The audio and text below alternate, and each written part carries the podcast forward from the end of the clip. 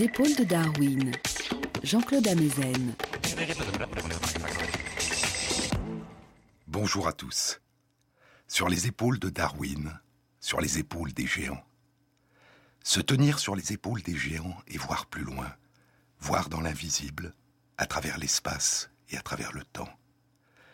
Tenter de percevoir, de ressentir cette splendeur du vivant qui palpite au plus près des battements du monde. Tenter d'entendre, de distinguer à travers le silence et le bruit les innombrables chants du monde, une musique d'avant les mots dont le langage humain nous aurait éloignés et à laquelle nous ne cessons de tenter de revenir.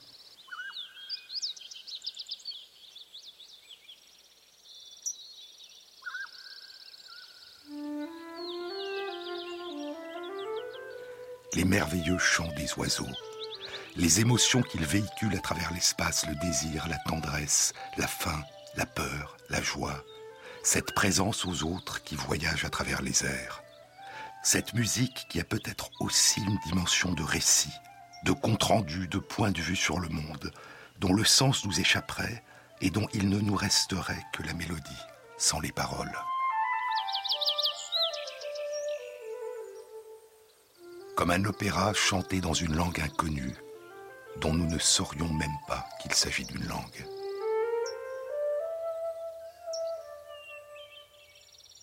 Dans ces merveilleux chants des oiseaux qui renaissent de génération en génération, quelle est la part de ce qui se transmet et quelle est la part de ce qui s'invente? Quelle est la part de fidélité et la part de nouveauté? Quelle est la part d'imitation et la part d'improvisation?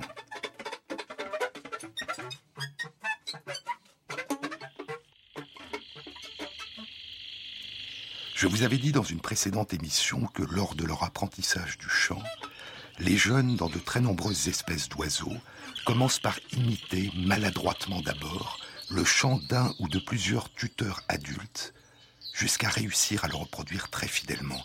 Alors ils introduisent des variations individuelles, singulières, des improvisations, et ce chant singulier devient de plus en plus stable, il se cristallise. Ce chant de séduction est à la fois semblable à celui de leurs voisins, mais il est aussi en partie à nul autre pareil. Et ainsi, à chaque génération, dans chaque population d'oiseaux, émerge une gamme de variations, de nouveautés.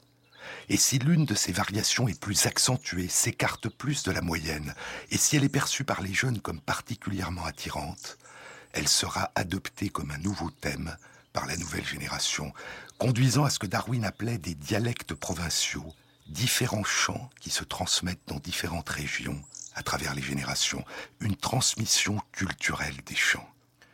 Mais il y a chez certains oiseaux une manière plus radicale encore de faire émerger en permanence la nouveauté.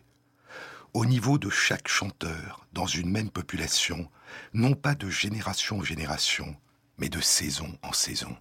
Une manière d'inventer la nouveauté qui est fondée sur l'oubli. Oublier à chaque saison son chant et le réapprendre en inventant de nouvelles variations, effacer partiellement sa mémoire et recommencer à improviser. Devenir à chaque saison des amours un nouveau séducteur dont le chant n'a encore jamais été entendu, renaître, devenir autre à chaque saison, tout en demeurant le même.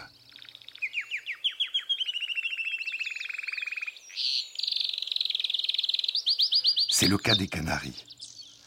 Durant la saison des amours, du mois de mars au mois de juin, le canari fait entendre son chant de troubadour, sa sérénade, composée à partir de 20 à 40 types de syllabes différentes. Et durant toute la saison des amours, ce chant ne subit aucune modification. Mais à la fin de l'été, vers le mois d'août, le chant devient instable, devient plus pauvre. Une partie des syllabes commence à disparaître. Puis, vers le mois d'octobre, le chant se restructure progressivement, d'autres syllabes font leur apparition et sont intégrées au chant. Le mois de janvier venu, le chant redevient instable, plus restreint, moins structuré. Et enfin, en février, un mois avant le début de la saison des amours, le chant s'enrichit à nouveau, se structure, se stabilise, et un chant nouveau, incluant de nouveaux types de syllabes et de nouveaux arrangements de syllabes, atteint son apogée et se cristallise. Le mécanisme sous-jacent à cette renaissance saisonnière du chant du canari a commencé à être élucidé il y a 30 ans par Fernando Notenbaum. Fernando Notenbaum a vécu son enfance en Argentine, à Buenos Aires. Il était fasciné par les chants des oiseaux. Écouter les oiseaux, dit-il, était mon violon d'ingre. Durant mon adolescence, d'autres garçons avaient une voiture. Moi, j'avais les oiseaux. J'aimais identifier chaque oiseau par son chant. Et depuis 45 ans, il étudie le chant des oiseaux dans un vaste espace naturel à l'université Rockefeller dans l'État de New York.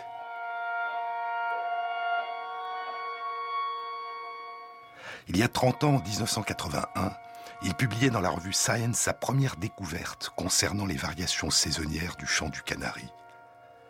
Il y a, avait-il découvert, dans le cerveau du canari mâle adulte, une petite région impliquée dans l'apprentissage du chant, le centre vocal supérieur, dont le volume varie au long des saisons. Le volume est minimal en août et en janvier, quand le chant s'appauvrit, se déstructure. Le volume augmente à partir d'octobre et de février, quand le chant se restructure, s'enrichit et se stabilise, et le volume de cette petite région du cerveau est maximal entre mars et juin, durant la saison des amours. Quelle pouvait être la cause de ces variations saisonnières? Deux ans plus tard, Notenbaum publie avec un jeune collègue, Arturo Alvarez Buyala, une première réponse qui cause une grande surprise. L'augmentation de volume en octobre et en février de cette petite région est due à la naissance dans le cerveau de cellules nerveuses nouvelles qui viennent peupler cette région impliquée dans l'apprentissage du chant. Mais à quoi sont dus les phénomènes de diminution de volume du centre vocal supérieur qui précèdent cet afflux de cellules nouvelles? Encore deux ans, et Notenbaum apporte la réponse. Durant les mois d'août et de janvier, une partie des cellules nerveuses qui composent cette petite région s'autodétruisent. Et ainsi, il apparaissait qu'une partie du cerveau adulte du canari est chaque année, deux fois par an, le siège de la survenue de phénomènes de mort de certaines cellules nerveuses et de phénomènes de régénération par des cellules nouvelles. Notenbaum allait plus tard découvrir que ces phénomènes étaient dus à des variations saisonnières de production de certaines hormones, dont la testostérone. La diminution de testostérone provoque la mort d'une partie des cellules du cerveau et son augmentation entraîne la naissance et la survie de cellules nouvelles. Et ainsi, l'oubli saisonnier du chant de la saison des amours précédentes est causé de manière radicale par la disparition d'une partie du support cérébral qui a permis de l'élaborer. Puis, quelques semaines plus tard, des cellules souches qui dormaient jusque-là, aux alentours de cette petite région, s'éveillent de leur sommeil, donnant naissance à des cellules filles qui se déplacent, migrent et viennent reconstituer la région qui s'était en partie effacée, établissant de nouvelles connexions, tissant de nouveaux réseaux. Et le canari réinvente un chant nouveau. Il redevient pour partie un adolescent. Il recommence à inventer sa singularité. Il devient non seulement différent de ses voisins, il devient aussi différent de ce qu'il était au printemps précédent.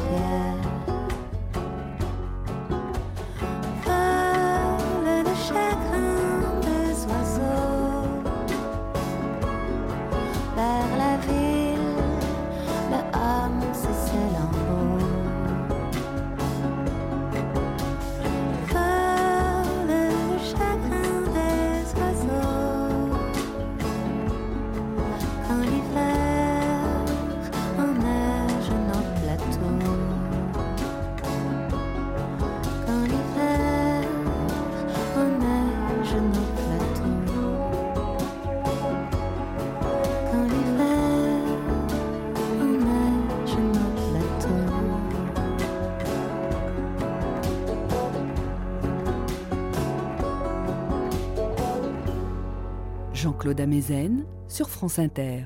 La plus grande surprise causée par la découverte de Fernando Notenbaum ne venait pas de l'explication qu'elle apportait au renouvellement saisonnier du chant de séduction du canari. La plus grande surprise, qui allait jusqu'à l'incrédulité, tenait au fait qu'il s'agissait de la première découverte chez un animal vertébré adulte, chez un oiseau adulte, d'une capacité de régénération partielle du cerveau. Son cerveau possédait, durant toute son existence, des cellules souches capables de donner naissance à des cellules nouvelles. Et soudain, la mort des cellules nerveuses du cerveau durant la vie adulte ne signifiait plus obligatoirement un déclin. Elle pouvait jouer le rôle d'un sculpteur qui, en retirant de la matière, permettait l'émergence de la nouveauté. La réémergence d'une forme de jeunesse, une renaissance. De la perte naissait l'oubli qui permettait de recommencer, de ne jamais cesser de s'inventer.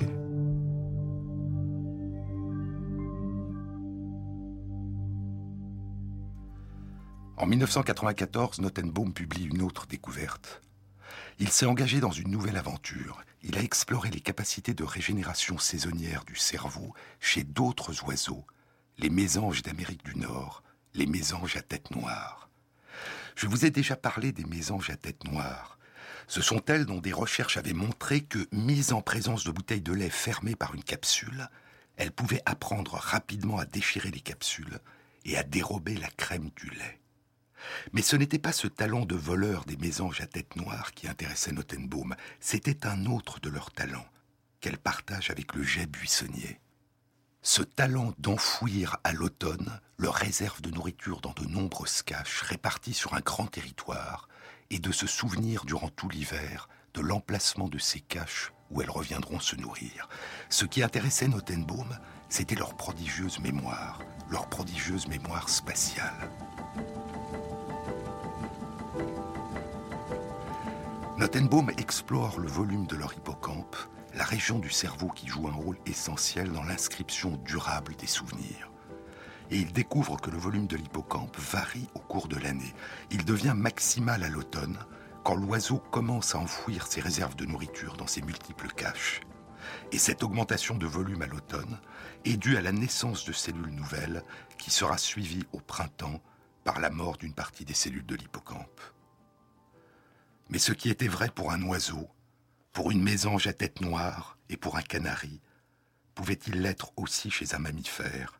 Pouvait-il l'être aussi pour nous Le dogme pour la quasi-totalité des neurobiologistes était que l'émergence de la complexité du cerveau au cours de l'évolution du vivant s'était accompagnée d'un prix à payer, l'incapacité du cerveau après la période de développement embryonnaire et la petite enfance de se renouveler. Le dogme était que, passé la petite enfance, passé l'âge de 5 ans ou peut-être 10 ans, le cerveau humain ne pouvait que persister, puis s'effriter, comme une falaise battue par la mer. Et ce dogme était renforcé par les représentations que l'on se faisait de la mémoire, de ce qui demeure en nous, de ce qui a disparu.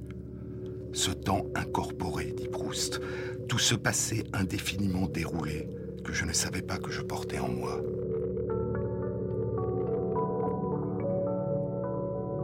La persistance en nous tout au long de notre existence d'innombrables traces de notre passé ne dépendait-elle pas de la persistance dans notre cerveau des cellules et des connexions entre les cellules qui en étaient le support? Si ces cellules disparaissaient et étaient remplacées par des cellules nouvelles qui n'avaient pas pu inscrire en elles l'empreinte de ce que nous avions vécu, ces traces ne disparaîtraient-elles pas? Renaître signifierait oublier, nous oublier à nous-mêmes, effacer notre passé. Même si on pouvait se prendre à rêver et à souhaiter un cerveau capable de renaître de ses cendres comme un phénix. Ce rêve n'était-il pas absurde? Le cerveau qui renaîtrait ne serait pas le nôtre. Ou du moins, tel était le dogme. Une vision de la réalité qu'il n'était pas la peine d'explorer pour la remettre en cause, puisqu'il semblait impossible qu'il en soit autrement. Et voilà qu'en 1983, Fernando Nottenbaum dévoilait soudain que le cerveau d'un petit oiseau adulte, un canari, était capable pour partie chaque année durant toute son existence de se régénérer. Était-il possible que le cerveau des mammifères soit doté des mêmes capacités? Se pouvait-il qu'un pouvoir de donner naissance à des cellules nouvelles soit l'un des mécanismes qui permettait paradoxalement d'inscrire en nous des traces nouvelles, des souvenirs de ce que nous vivions? Était-il possible que pour nous aussi, apprendre nécessite pour partie d'oublier? 15 ans s'écouleront. Et en 1998, une équipe suédoise publiera dans la revue Nature Medicine la première étude indiquant la naissance de cellules nerveuses nouvelles chez des personnes adultes dans une petite région du cerveau, l'hippocampe. Fred Gage un chercheur qui travaille sur les capacités de régénération du cerveau humain au Salk Institute à La Jolla en Californie et qui avait collaboré à l'étude suédoise révélant la naissance de cellules nerveuses nouvelles dans l'hippocampe de personnes adultes, Fred Gage dira Ce sont les études de Nottenbaum qui nous ont ouvert les yeux sur le fait que le cerveau adulte se transforme et produit des cellules nouvelles tout au long de la vie. Et comme un étrange écho à la naissance de cellules nouvelles dans le cerveau des canaris, et des mésanges à tête noire, la naissance de cellules nouvelles dans notre cerveau semblait avoir un lien avec l'apprentissage et la mémoire.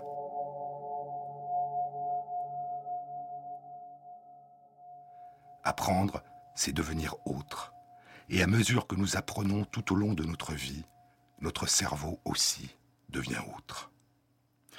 Notre cerveau a non seulement la capacité, en fonction des expériences que nous vivons, de modifier, de reconfigurer durant toute notre existence les réseaux de connexion entre les cellules nerveuses. Notre cerveau a aussi la capacité de renouveler une petite partie au moins des cellules nerveuses qui le composent.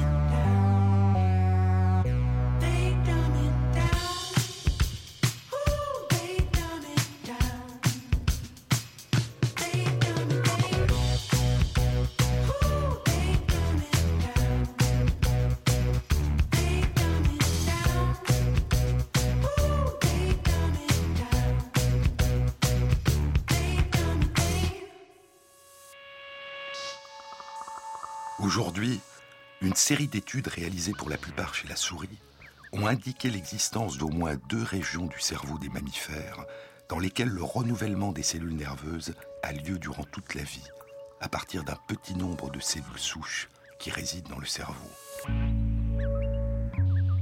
La première de ces régions est, comme je vous le disais, l'hippocampe.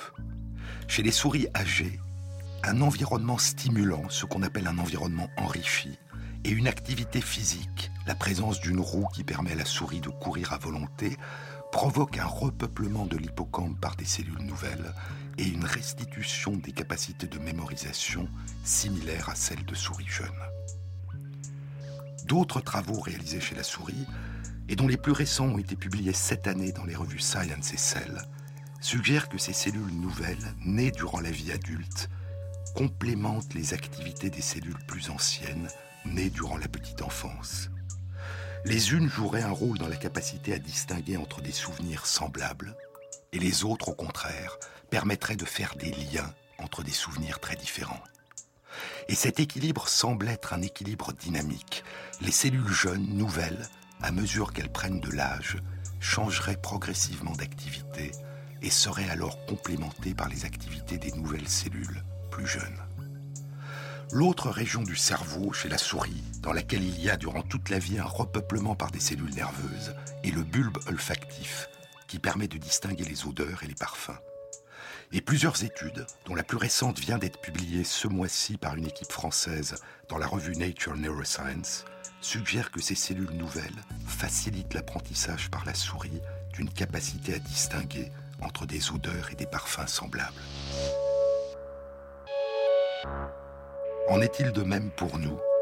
Il semble que non.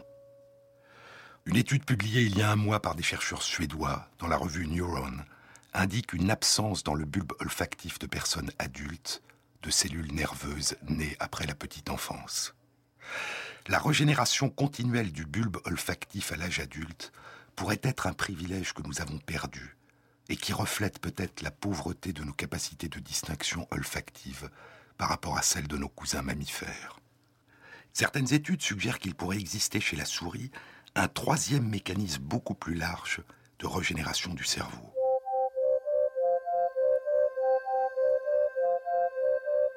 Lorsque surviennent au cours d'un accident ou d'une maladie des phénomènes de mort cellulaire importants, des cellules souches nerveuses qui dormaient jusque-là pourraient sortir de leur sommeil et donner naissance à des cellules nouvelles qui migreraient alors vers les régions lésées et les repeuplerait. Ces phénomènes de régénération peuvent-ils aussi se produire dans notre cerveau? Notre cerveau est-il capable de se renouveler, de renaître en cas d'accident ou de maladie? On ne le sait pas encore. Depuis quelques années, il a été découvert que les cellules nerveuses, les neurones, ne sont pas les seules cellules impliquées dans l'émergence de nos activités mentales. Une autre population de cellules, dont le nombre dépasse celui de nos neurones, les cellules gliales, jouent aussi un rôle complétant les activités de nos cellules nerveuses. Les cellules gliales, dont on pensait auparavant qu'elles n'avaient qu'un rôle de protection des cellules nerveuses et du cerveau, sont en permanence renouvelées. Et ainsi, les capacités de renouvellement de notre cerveau dépassent les seules capacités de renouvellement des cellules nerveuses qui le composent. Jusqu'à quel point, on ne le sait pas encore. Mais cette ignorance est une ignorance récente, riche de questionnements, de recherches à venir et de réponses encore imprévisibles. Et cette ignorance féconde a remplacé ce qui, il y a encore quinze ans, apparaissait comme une certitude, comme une évidence qu'il était inutile, voire absurde de questionner, cette certitude que notre cerveau était incapable de se renouveler. Qui peut savoir où commence la fin? demande l'écrivain Ben Okri dans un très beau livre, Infinite Riches. Trois siècles plus tôt, le philosophe Baruch Spinoza écrivait Le corps et l'esprit sont une même chose, vus sous deux angles différents, et nul ne sait, ajoutait-il, nul ne sait ce que peut le corps. Ignorance, l'ignorance, c'est le titre d'un livre qui vient de paraître et qui n'est pas encore traduit en français. L'auteur, Stuart Firestein, est un chercheur en neurobiologie qui travaille à l'Université Columbia à New York. Dans son livre, il développe l'idée que ce sont les continents nouveaux, inconnus, dont la connaissance suggère les contours, qui font toute la richesse de la science. La plus grande découverte de ce siècle de recherche et de science, écrit François Jacob, la plus grande découverte de ce siècle de recherche et de science est probablement l'étendue de notre ignorance de la nature. Pour la première fois, ajoutait-il, pour la première fois, nous pouvons contempler notre ignorance en face.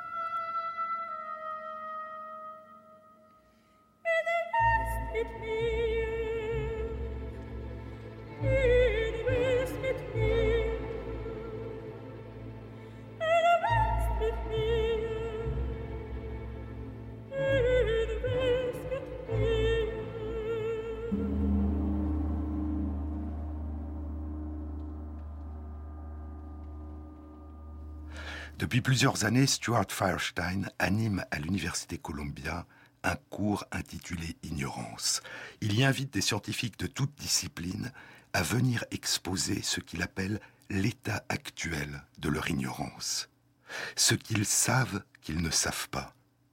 Un point de départ, un point de départ essentiel pour un voyage qui souvent dévoilera, plus tard, une dimension plus profonde encore de notre ignorance une dimension de notre ignorance qui nous est inconnue, ce dont nous ne savions pas que nous ne le savions pas.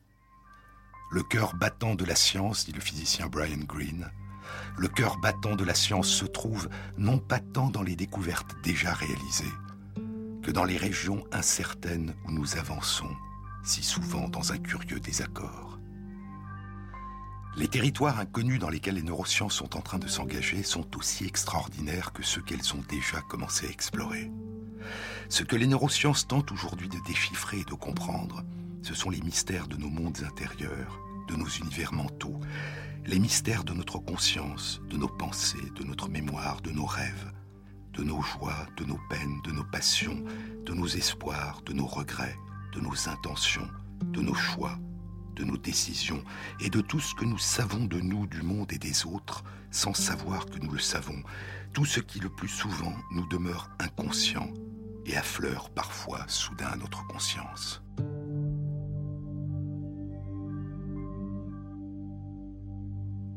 Cette expérience de la vie que la vie fait d'elle-même, dit Georges Semprun dans l'écriture ou la vie, cette expérience de la vie que la vie fait d'elle-même, de soi-même en train de vivre. Sur les épaules de Darwin, Jean-Claude Amezen. Toi qui auras faim, toi qui n'auras rien, qui manquera de soins, bienvenue au monde. Toi qui voulais tant le sourire d'une maman, elle partira en deux secondes. Bienvenue au monde, bien, bien, bien, bienvenue au monde.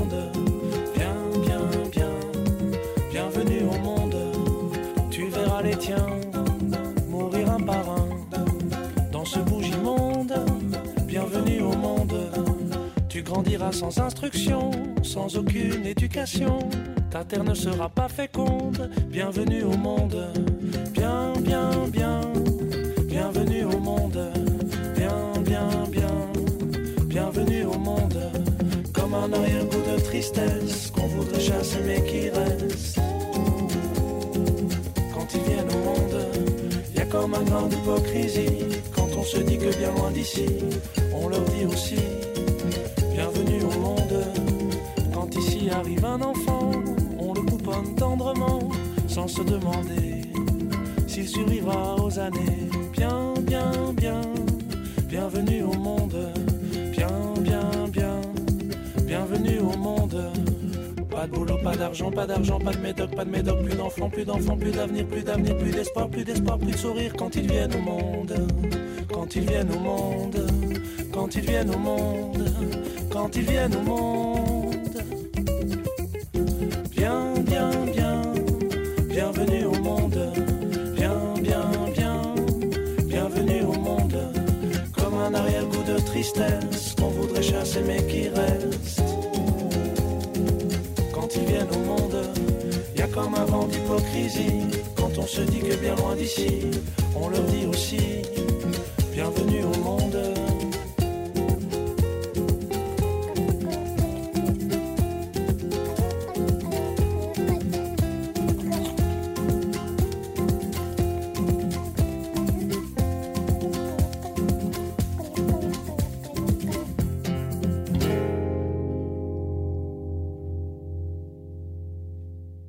Cerveau, dit la poétesse Emily Dickinson, le cerveau est plus vaste que le ciel, car mêlé côte à côte, et l'un contiendra l'autre aisément, et toi en plus. Et il contiendra aussi les autres, ce monde qui nous est extérieur et qui vit en nous, le monde de ceux qui nous entourent et de ceux qui ont disparu.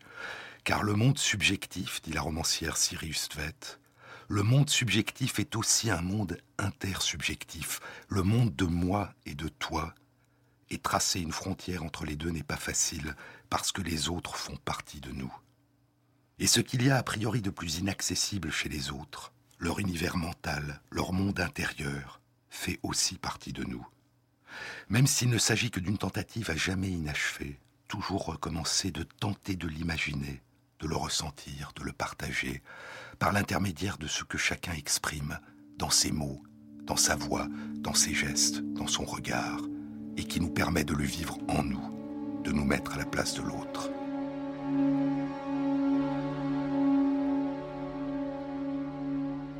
L'empathie. Le terme d'empathie, littéralement la capacité de ressentir en soi la souffrance de l'autre, émerge dans la langue moderne en 1909. Il est choisi par le psychologue américain Edward Titchener pour rendre compte d'un terme utilisé dans la langue allemande, Einfühlung, littéralement sentir à l'intérieur, ressentir. Un terme qu'a utilisé le psychologue Theodore Lips dans un article intitulé La connaissance du moi étranger, la connaissance du moi de l'autre. Ce qu'explore et décrit Lips, c'est cette étrange et merveilleuse capacité que nous avons de vivre en nous, de ressentir les émotions des autres, en les mimant en nous, dit Lips, à partir de ce que nous percevons chez les autres. Près d'un siècle s'écoulera.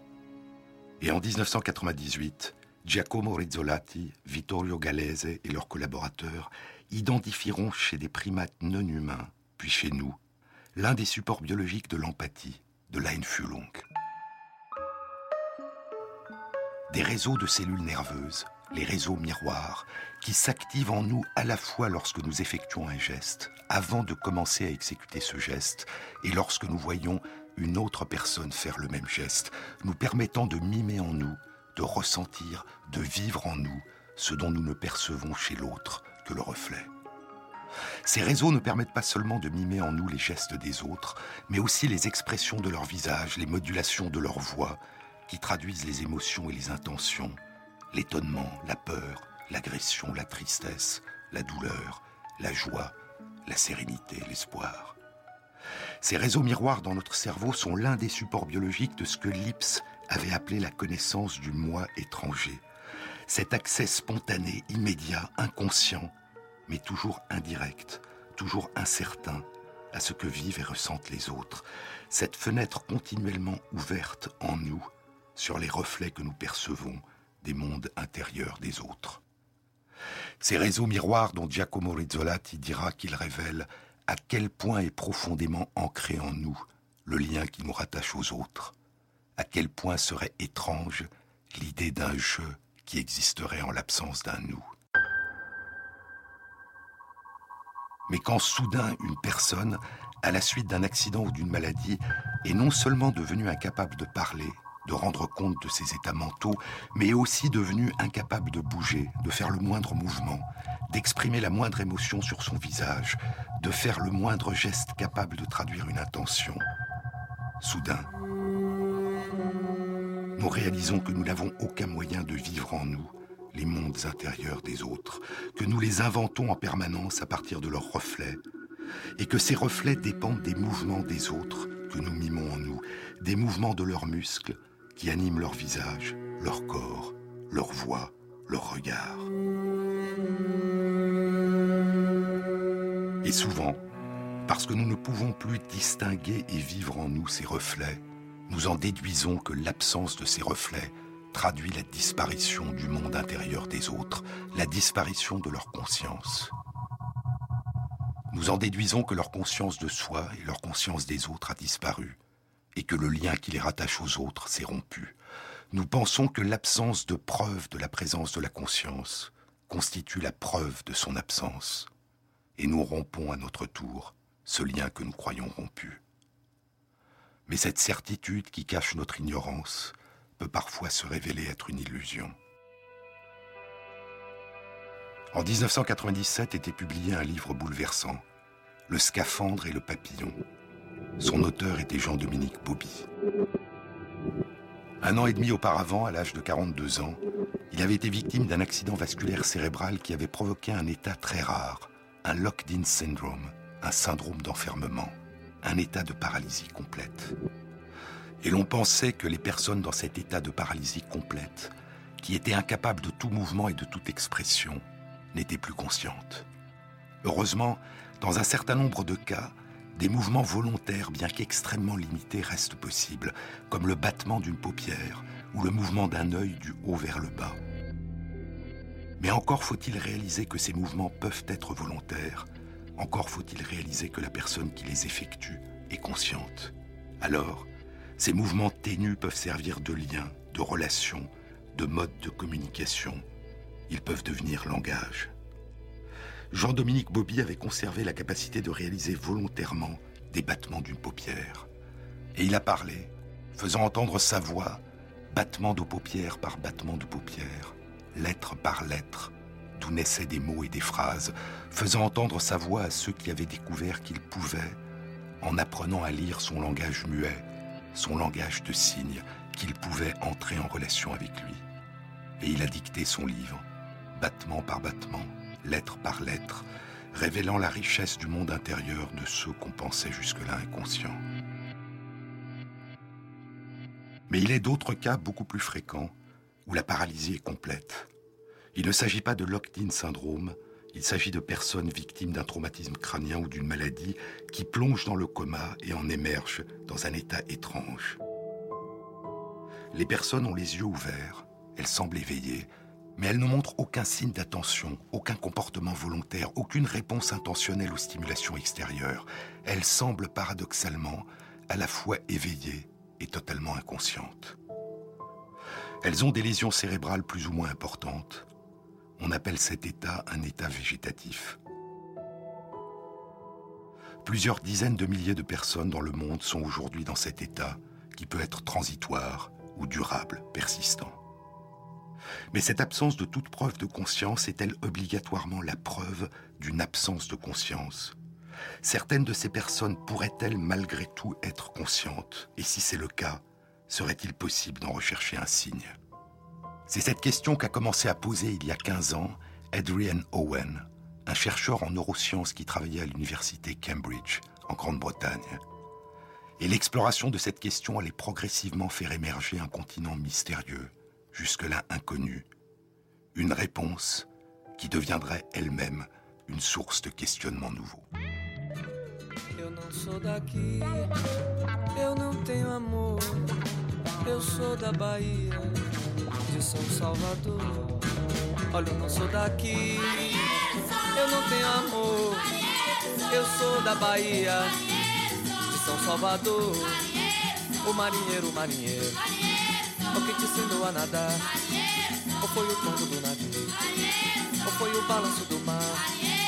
Lá vem, lá vem, como ele vem parceiro, todo de branco, com seu bonezinho. Lá vem, lá vem, como ele vem parceiro, todo de branco, com seu bonezinho. O marinheiro, marinheiro, o que te ensinou a nadar? Foi o tombo do navio? Ou foi o balanço do mar? O marinheiro, marinheiro, o que te ensinou a nadar? Ou foi o tombo do navio? Ou foi o balanço do mar? Eu não sou daqui, eu não tenho amor. Eu sou da Bahia, de São Salvador. Olha, eu não sou daqui, eu não tenho amor. Eu sou da Bahia. Salvador. marinheiro, marinheiro, marinheiro, porque te ensinou a nadar, marinheiro, ou foi o tombo do navio, marinheiro, ou foi o balanço do mar, marinheiro, o marinheiro, marinheiro, marinheiro, porque te ensinou a nadar, marinheiro, ou foi o tombo do navio, marinheiro, ou foi o balanço do mar, marinheiro, o marinheiro, marinheiro, marinheiro, porque te ensinou a nadar, marinheiro, ou foi o tombo do navio, marinheiro, ou foi o balanço do mar, marinheiro, eu não sou daqui, eu não tenho amor, eu sou da Bahia, de São Salvador, olha eu não sou daqui, eu não tenho amor, eu sou da Bahia, de São Salvador.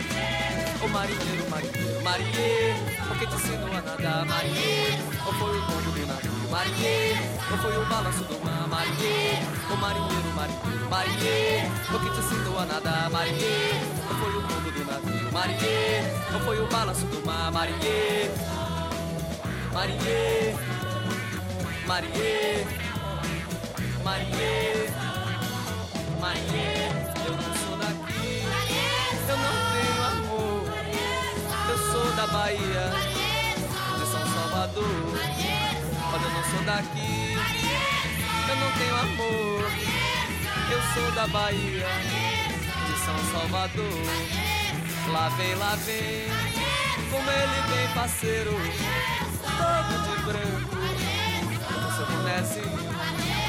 O marinheiro, marinheiro, marinheiro, porque te ensinou a nadar, marinheiro. Ou foi o tombo do navio, marinheiro. Ou foi o balanço do mar, marinheiro. Eu não sou daqui, eu não tenho amor. eu Jean-Claude Amezen sur les épaules de Darwin. Adrian Owen avait décidé, pour explorer ce mystère, d'utiliser l'imagerie cérébrale qui permet d'étudier le fonctionnement du cerveau en temps réel. Il publie avec ses collègues leurs premiers résultats en 1998 dans la revue Lancet. Une femme âgée de 26 ans était sortie d'un coma et était dans un état végétatif depuis 4 mois.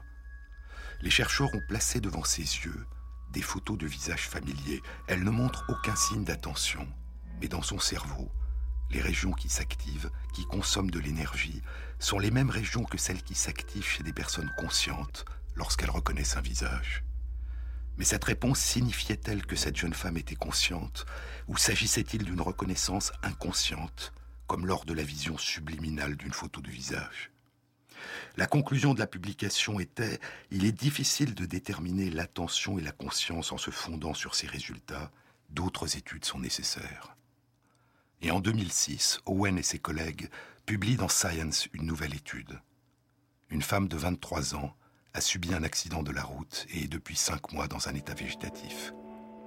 Les chercheurs ont demandé à la jeune femme d'imaginer qu'elle est en train de jouer au tennis, de frapper la balle de tennis pour la renvoyer à un partenaire.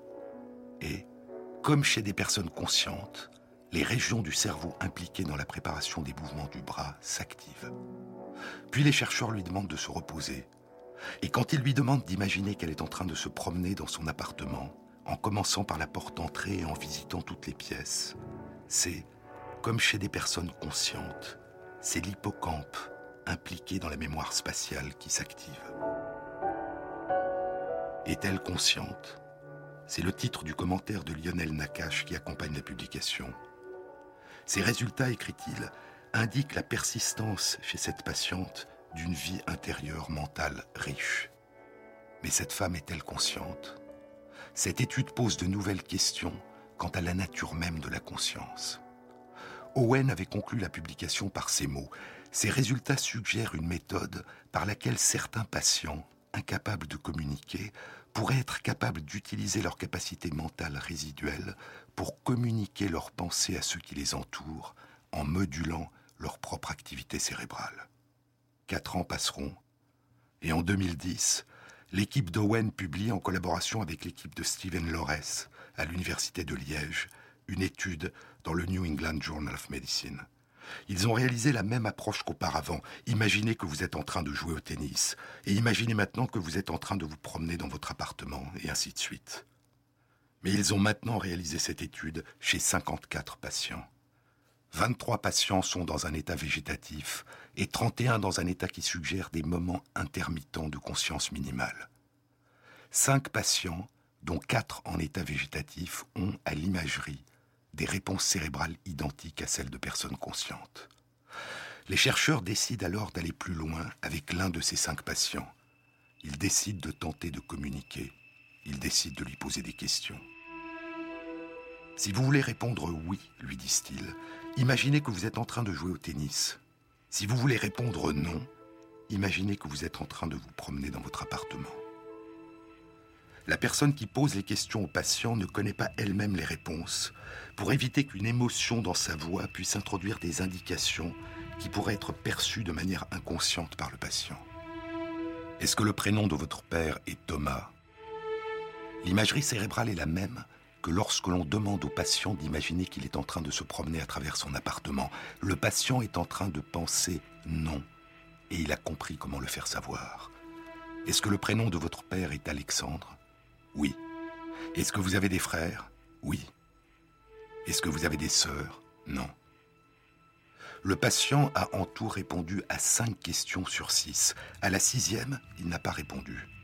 À toutes les questions auxquelles il a répondu, il a donné la réponse exacte. Owen poursuit aujourd'hui ses recherches au Canada, à l'université Western Ontario, où on lui a donné des financements importants pour développer ses travaux.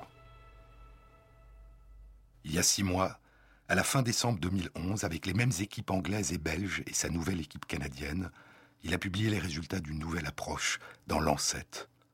Il montre que l'imagerie cérébrale en temps réel, difficile et longue à réaliser, et qui n'est pas disponible dans tous les hôpitaux, peut être remplacée par l'électroencéphalogramme, transportable et de réalisation rapide. Et il y a, disent-ils, une autre application théoriquement possible de l'électroencéphalogramme pour ces patients. Certains patients paralysés et conscients ont pu, depuis quelques années, apprendre en modulant leurs pensées à contrôler leur tracé d'électroencéphalogramme et des interfaces électroencéphalogramme ordinateur leur ont permis de piloter par la pensée une machine à distance, par exemple un traitement de texte sur un ordinateur. Il est envisageable, dit Owen, que ces approches soient applicables à certains patients en état végétatif qui pourraient être conscients. Et ainsi, il est possible qu'un jour on puisse leur permettre non seulement de communiquer, mais aussi jusqu'à un certain point de réaliser certaines actions.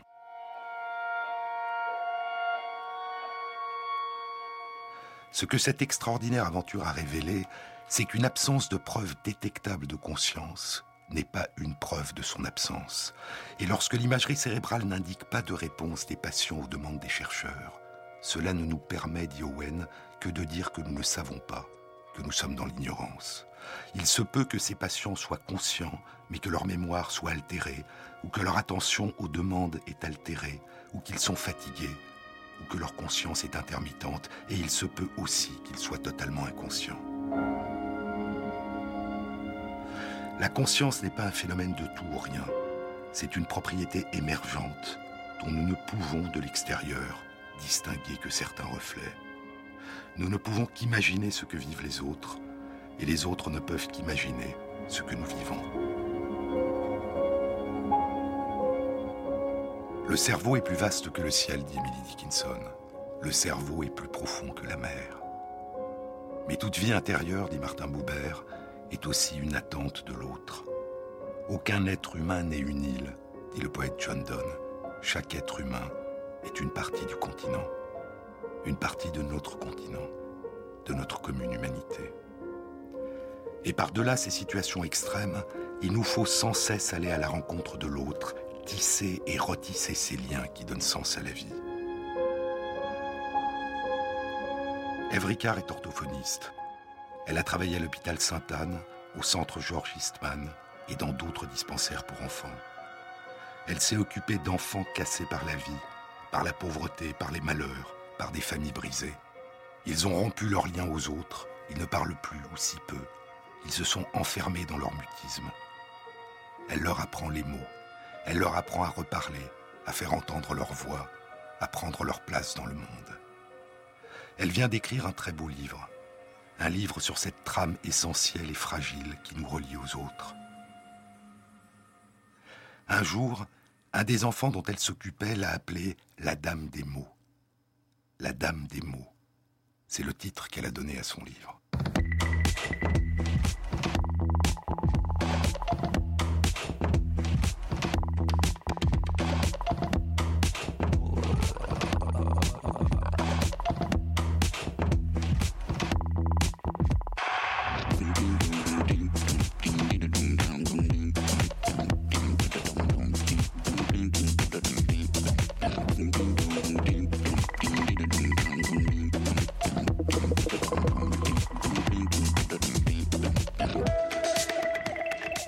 A été réalisée par Christophe Imbert avec à la prise de son Patrick Henry et Thierry Dupin pour la programmation musicale. Durant les mois de juillet et d'août, chaque samedi à l'heure habituelle, vous pourrez entendre une rediffusion de l'une des émissions de cette année. Je vous retrouverai au début septembre. Je vous souhaite un très bel été et merci pour tous les messages que vous nous avez envoyés durant l'année.